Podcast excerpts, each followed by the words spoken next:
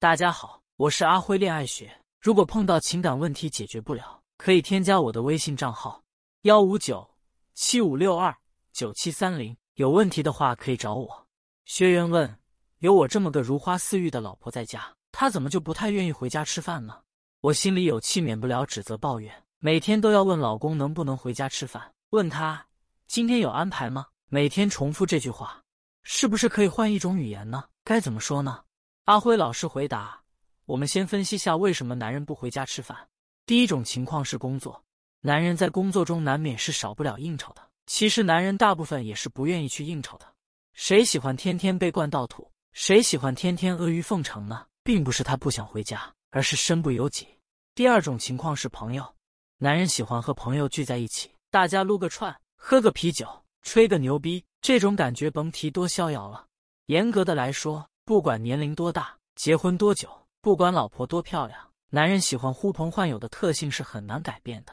这种特性在女人看来可能是幼稚的，大部分女人都不会将闺蜜放在家庭之上。但男人不同，男人的事，男人之间更懂，所以和哥们混在一起的时间总是那么快乐。最主要的是能把工作中的各种不愉快冲刷掉。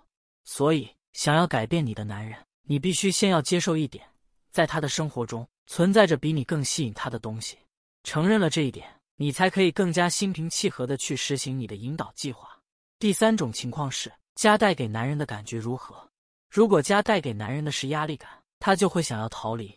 而且人都不喜欢被指责，尤其不喜欢同一个错误被唠叨很多次。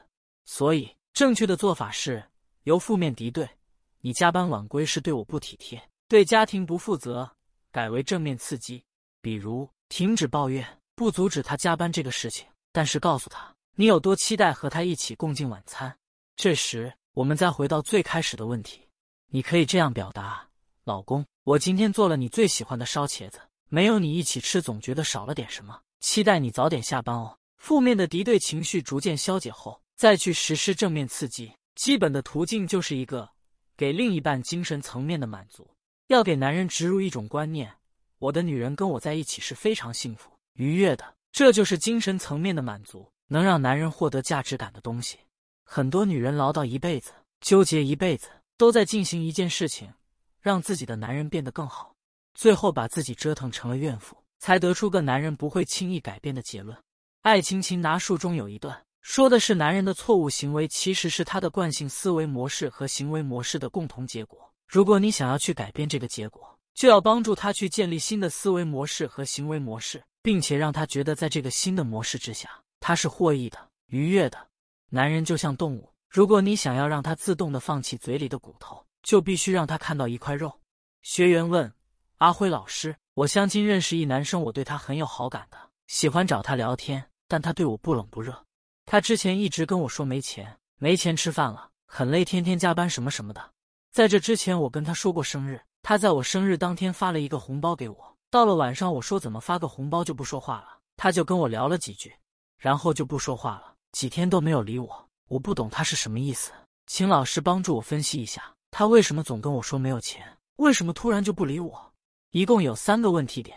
第一点，为什么突然就不理你？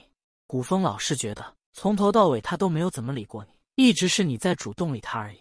你可能不太理解，我先举个例子。一个穿着很邋遢、胡子也不修、头发两三天没洗、长得又丑的男人来追求你，他对你很有好感，天天和你聊天，约你出来，你什么感受？肯定很嫌弃他。而你现在的地位就有点像那个邋遢的男人，虽然你各方面好很多，但是地位是一样的，一个非常热情，一个很冷淡。你看核心就出来了，你的吸引力不够，不足以让他热情。爱情其实就是个互相吸引的过程。而你们现在的状态是他吸引你，你却没有吸引到他。第二点，他一直说他没钱，是在给你做免责声明，声明了他不会给你花钱这个行为。我这人没钱，如果你非要追着我，那我们成为男女朋友后，我是不会给你花钱的，甚至他还会找你要钱花。我不是告诉你我没钱了吗？你作为女朋友，是不是该援助我点？你可能想说，你一个男人要我一个女生花钱，还记得上面我说他做过免责声明了吗？他已经告诉你他没钱了，是你自己愿意和他好的，怎么现在反悔了？第三点，至于你告诉他生日这个事，在他这种抠包男眼里，你们还并不太熟，这样的行为就是在情感道德绑架他。我都生日了，你都不表示一下，所以他给你发了个红包。而之前他又做了没钱的免责声明。他那么在乎钱的人，你现在却花了他的钱，所以他现在不理你了。